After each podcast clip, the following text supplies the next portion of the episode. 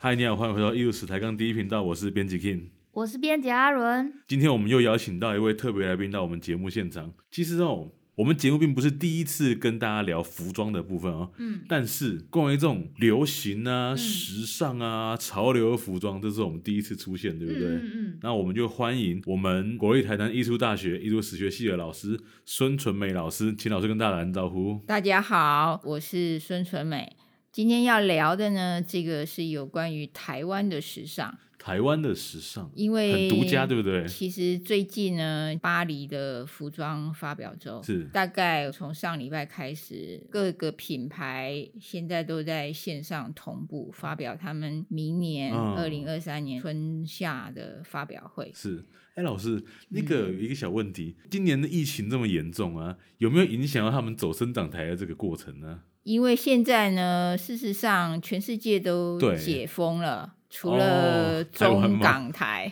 就是 是说，呃，在形式上，是，只有中港台目前是还有一些防疫的嗯哼，嗯措哼施，但其他地方都已经解封了，哦，所以在时装周举办上是没有没有问题的，而且呢，也不能够有问题，因为这个嗯牵涉到 business 很大的销售数额，所以 deadline 是不可以随便更动的。哦，对，因为他们必须要发表，然后才能够到明年上市。那老师像这样的发表大概会持续多久？你比如说现在嘛，欧洲大概已经进入到秋天的尾嗯巴了，对所以呢，你明年的春夏装，你现在就要发表，所以现在发表是啊明年的春装，因为呢，设计师必须发表作品，然后才会有顾客。是首先，他那个现场发表是 VIP 跟 VVIP 的顾客， very very important，之后呢，会有通路的下定，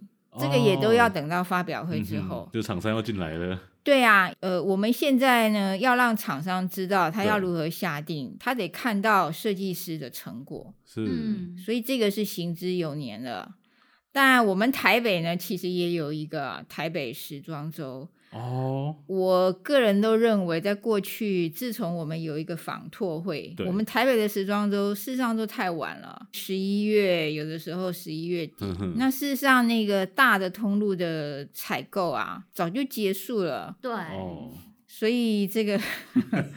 有没有可能是跟台湾这个四季比较没有那么明显，就是只有明显的夏跟冬有关？呃，其实现在啊，那个跟地区是没有关系，端地视球于村你、啊，你这个全球同步，你这个品牌，哦，嗯你希望你的服装的销售到哪里去？是所以现在台湾事实上，呃，大概二十年开始就有这种设计师品牌，他们在巴黎驻点，那他们也可以赶上同步的国际的时装周的发表。哦，，对，至少有三个我已经知道的对很有历史的品牌，已经在这个巴黎驻点。那老师，我们回到我们今天的正题，今天我们要聊关于台湾的这个时尚到底是什么呢？呃，假设我们要谈台湾的对时尚，大概最早最早呢嗯，哼开始有这个就是所谓摩登的这个概念。嗯，哦那我们可以从日治时期，大概是一九二零年代，这大概是一次世界大战之后、嗯哼嗯是开始有的这个概念。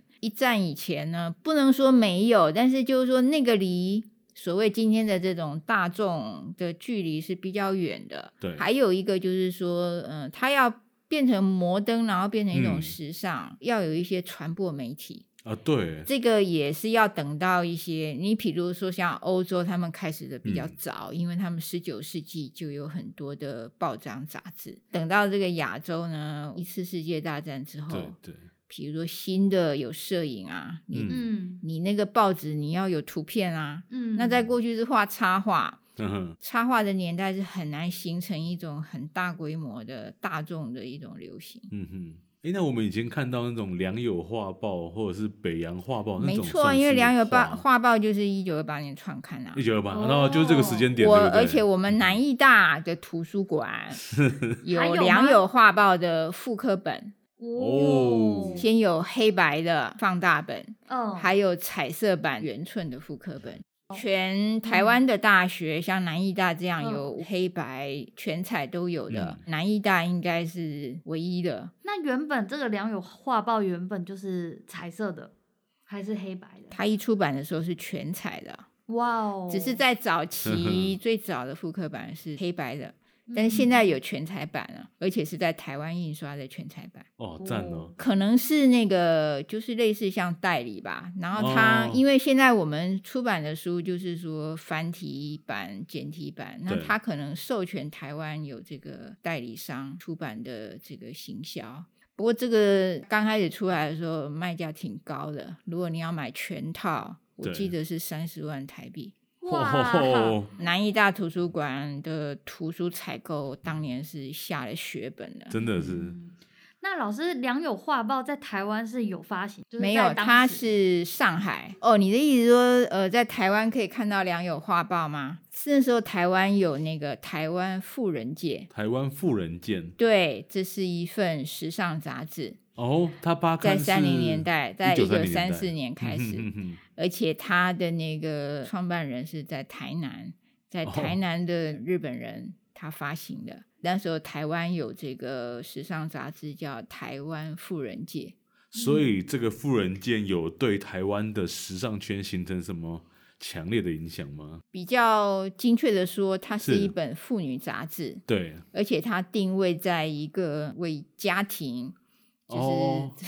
怎么说家庭的这个妇女啊、的这个生活哦内容，它比较是一个妇女杂志，不可避免的，因为呢，食衣住行，即便是家庭的妇女的生活里面，你比如说封面啊，它的插画。的确非常多，就是他邀请当时的艺术家，很多就是当时流行的服饰。他前后呢，大概发行了四年，只有四年哦。它是月刊还是年刊还是期刊？它基本上是那个双月刊。哦哦，嗯，哦我们现在可以看到的是线上的资料库，对，在国立台湾图书馆网站上。嗯那么我们可以搜寻日志期刊，那台湾当时就是在日治时期的时候，有开始流行什么样的服饰吗？最早你要说的这个流对行，我觉得要定义一下。嗯你譬如说，在当时，当然我们有传统的叫做，嗯哼这是广东话的发音，叫做崇尚，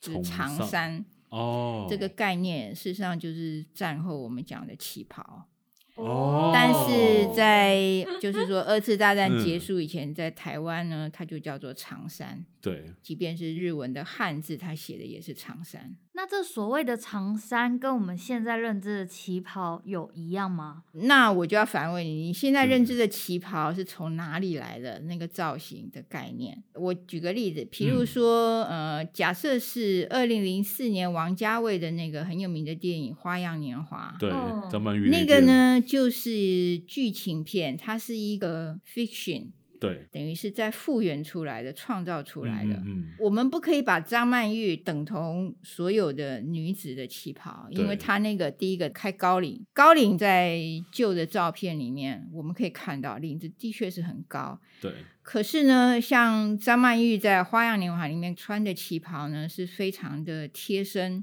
嗯，这个在当时也只有张曼玉她可以这样穿啊。那嗯么哦在早期的那个长衫的时代呢，嗯嗯嗯它是没有腰身的。哦是啊，为什么说穿长衫或者我们战后讲的旗袍，它对它可以修饰我们的身材？嗯，它事实上是很适合大多数的女性去穿它。哦，对，那《花样年华》里面张曼玉穿的那样，事实上是不适合大多数的女性，因为它非常的贴身。对，然后呢，还有开叉。你如果再回去看，在电影里面张曼玉的旗袍，那个开叉是这个开到大腿，那个也是一种想象。哦，就是只存在他的电影里面。真的，我们看到三零嗯年代在台湾的老照片，如果仔细一看，这个开叉开到的就是我们膝盖的位置，哦，这就方便呃走路行走。嗯对，所以现在台湾的数位典藏的网站里面可以看到非常多的老照片或日治时期摄影家的作品。真的，我们把照片拿出来看，那个时候穿的长衫是没有腰身的。嗯嗯嗯嗯，至少不是张曼玉在电影里面穿的。老师，那日治时期的时候，台湾就已经开始流行旗袍或者是说长衫这种服饰了。有应该要分好几个方面来讲。是第一个就是说，就后来我们研究就称它为叫改良式的旗袍。对，它在当时呢是一种进步的象征。譬如说，在上海呢，蒋介石的呃新婚的夫人，因为他们一九二七年结婚宋的，庆宋龄，宋美美龄，龄宋美龄，哦，她呢，就是在算最早的一代穿这个改良式的旗袍。在台湾的流行呢，分为两种，一个就是说当时受教育的、嗯，受过教育的这个新一代的年轻的女子，她们穿。在很快的三零年代，台湾那个时候呢，有比较多的日本嗯人在台湾居留。随着经济社会的发达，比如说今天的大道城，在当年呢开始有这种新兴的服务业。嗯，这些服务业呢，会有很多的女子，比如说当时的艺旦，或甚至我们讲，他们就跟日本的这个 geisha 艺妓一样的职业，哦所以为数也不少。呵哦呵所以他们在台湾呢，就是说流行穿长衫。是，在文献上，根据统计啊、对已经有人研究出来。譬如说，当年到三零年代晚期的大道城，从事这个长衫的裁缝的师傅，从上海嗯来的至少有六位。到台湾哦，对，在大道哦城开业的，哦，所以感觉很蓬勃呢，而且当年他们的徒弟啊，在过去呢，学裁缝是要拜师的，对，不对管是学去做长衫，或者是学做西装，嗯，嗯，当年这些上海师傅在台湾呢，呃，有传人，所以现在大道城呢，好像至少还有两家是当年他们的传承。从一九三零留到流今行天流的店，我不知道中间有没有嗯嗯中嗯断，但是这些师傅的师傅，或者他们师傅的师傅的师傅，是上海人到台湾来开业的这个嗯长山嗯的嗯师傅，哇，听这起来是肯很厉害定的老店呢。我讲的是继续在营业对的，对对嗯，至少还有两家。嗯哼，那老师，你给他们定做个两件来穿看看吗？呃， 其实以前我收集过啊，嗯，我哦收集过，但这个事实上现在在台湾呢，还有这样的老店，嗯，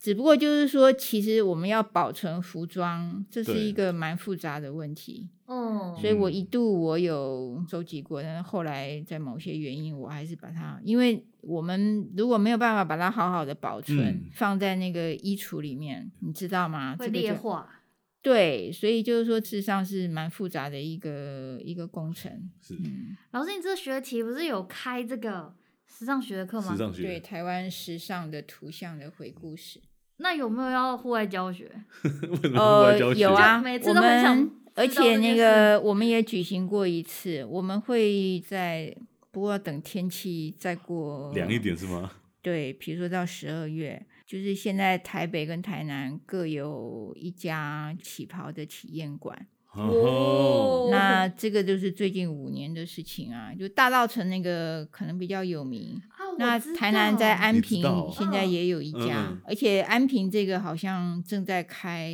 第二个分店，所以我们会去做体验。我们去之前当然要先上课，假设我们没有做功课，然后就去，那变成大家同学只是缴一笔钱，然嗯后体那验个感装扮一下，那这样就跟我们去日本到京都的清 水寺穿一下那个 和服嗯就没有两样。嗯对嗯所以我们还是要先上一点课，就是嗯说先等于是做一些攻略，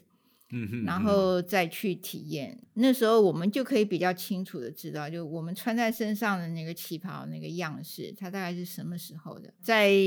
之前的开课呢，也有同学他带的是不知道是妈妈还是这个阿嬷嗯，哦的这个旧还的保存得旗很袍好改有有修改过好的，酷哦，这是一种装扮，但是对同时的，当我们要去还原我们身上的衣服的时候，嗯我们其实从头到脚，我们都要重新去考虑一下。嗯，那你比如说，如果你穿旗袍，那你头发发型是不是要稍稍注意一下，就不可以这嗯么随性？所对，以要不然的话，那个就没有那种 feel，它嗯感觉不会出来。呃，我们穿上旗袍的时候，我们的脚上就不能再穿，比如说老爹鞋啊这种东西。老爹鞋、就是这个包鞋啊，现在那哦哦哦个帆布鞋，勃你可肯鞋，对我们总是不能够对穿对旗对袍的时候，我们再穿一双帆布鞋，所以这个呢，就是我们也要去想。嗯嗯嗯，所以在这一些个体验的地方呢，他们就是会有这一些小配件提供给嗯嗯嗯嗯客户。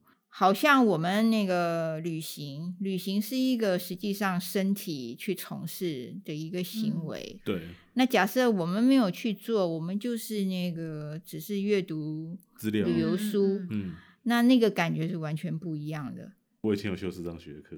哦，没有，哦那真个的时啊候我们还没哦有开专注 focus 在台湾。哦，呃，你说的那个是最早的一个对选修课，嗯那哼那个是 general 的，关于对对对 fashionology。那后来，呃，我承认这两年比较少开，一个很大很大的原因是我们 台北的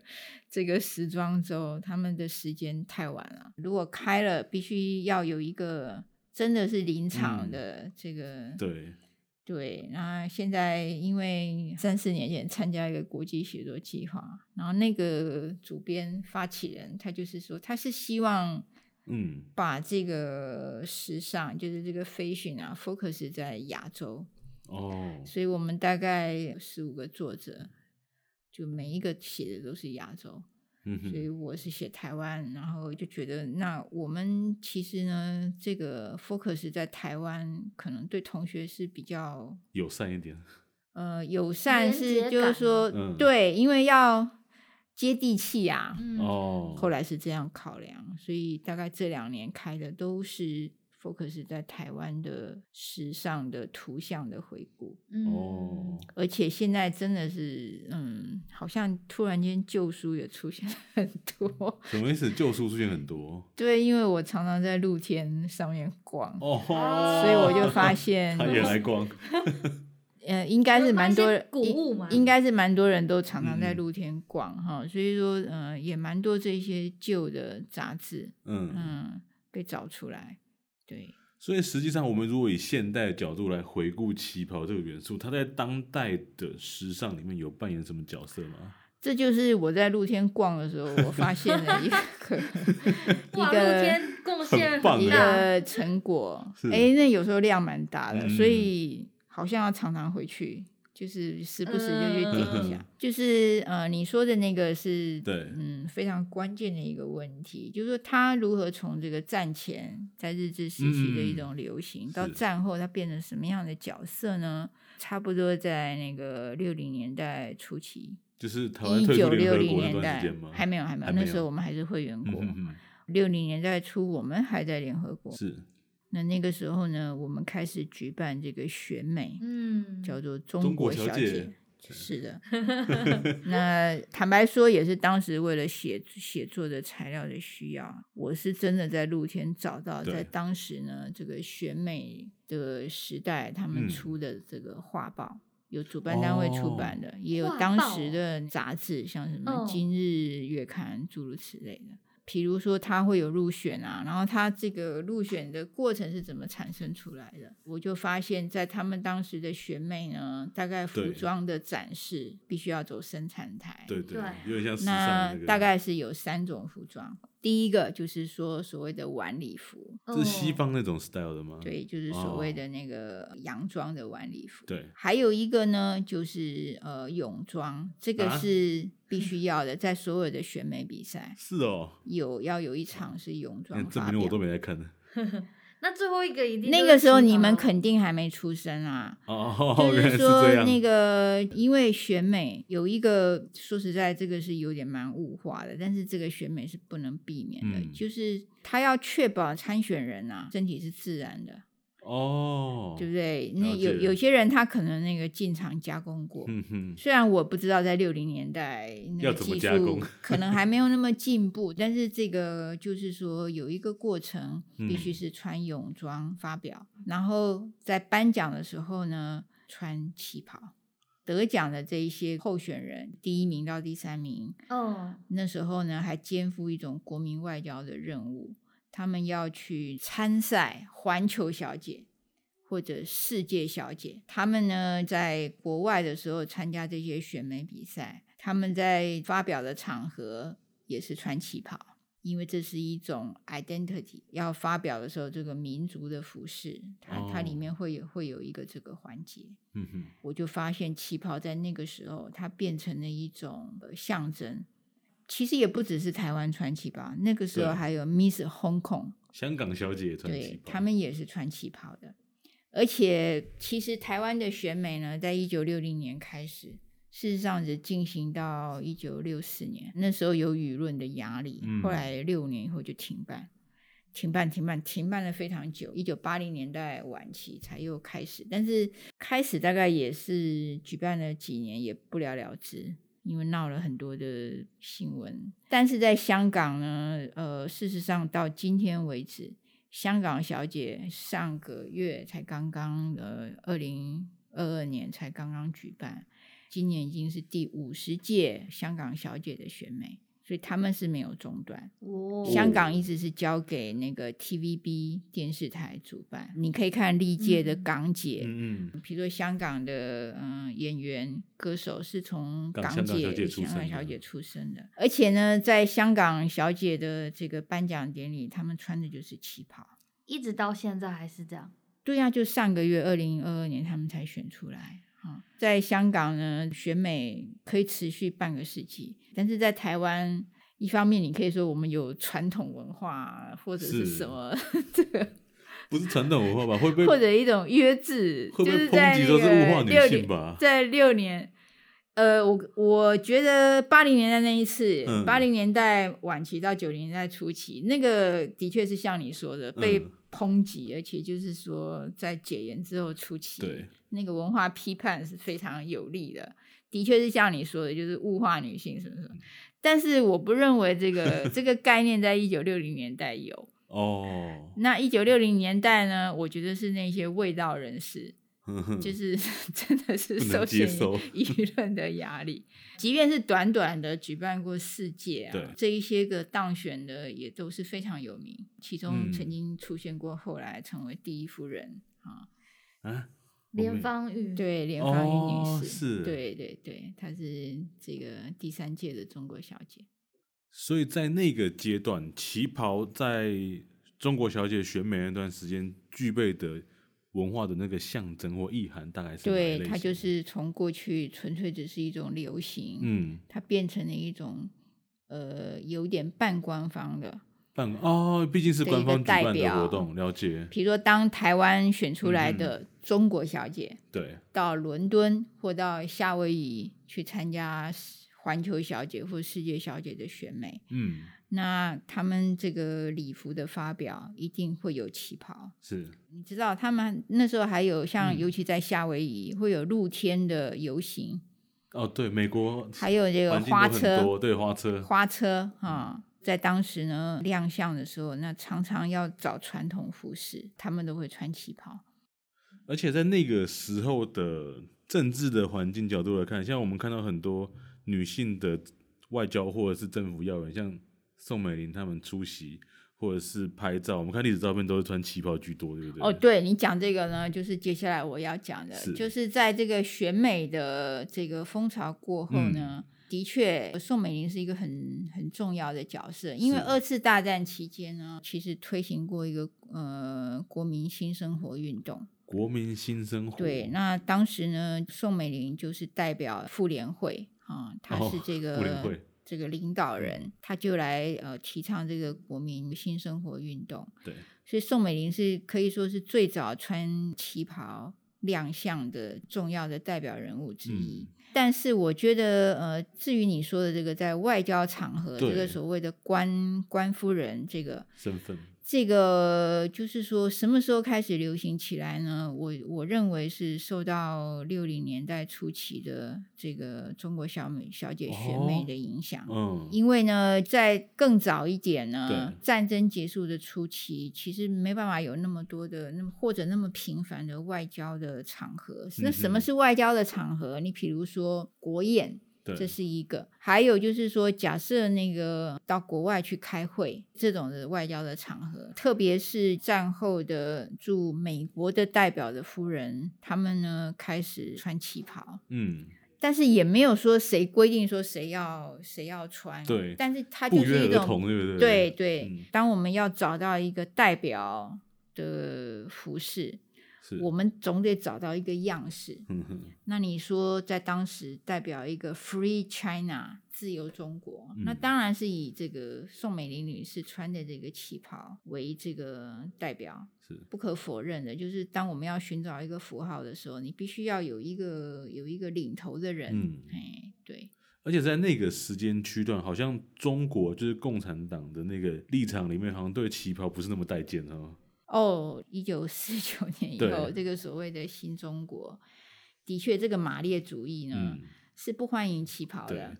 那么在文革时代，我们知道像这个、呃、代表人应该是江青女士。哦，她们对穿的呢，事实上是那个很像呃工装的工东装，西对，是嗯工人装。所以的确，在一九八零年以前，就是我们嗯讲到那个文，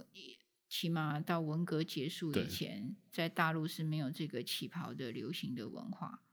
所以这其实好像也是这种对比，对不对？一个 Free China 跟另外一个中就国是在七一九，特别是一九七嗯零哼年代的时候。假设我们以台湾退出联合国的纪元来看，对在七零年代以前，的确是没有对岸的旗嗯袍的流行。可是，也许今天在上海有嗯这个旗袍的流行文化，对这上个海呢，还事是实有上是跟着改革开放哦，对，是在一九九二年，如果我嗯没有记错，对因为邓小平南巡，所以呢，这个上海就是改革开放之后的代表的橱窗。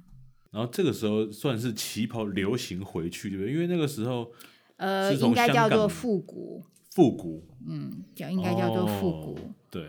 所以为什么王家卫二零零四年会拍出《花花样样年年华华》？对，假设没有一个呃像大陆这样那嗯么嗯广大的一个市市场嗯电影的市场，你说他拍了片要哦给谁看呢？是，因为其实香港一直都有保留旗袍的这个传统。一直有啊。对，嗯比如说他们的选美，我刚刚举过了嗯对这个对例对子，已经你看五十年都没有中断。哎，那赵老师这样说，是不是在旗袍在现代的流行里面，其实有在重新复兴的味道？呃，九零年代曾经有一次，大概是嗯一九九九年到公元两千年那前后，是但是不是发生在台湾，不是放在台湾是？一位意大利的设计师叫嗯 Kenzo，、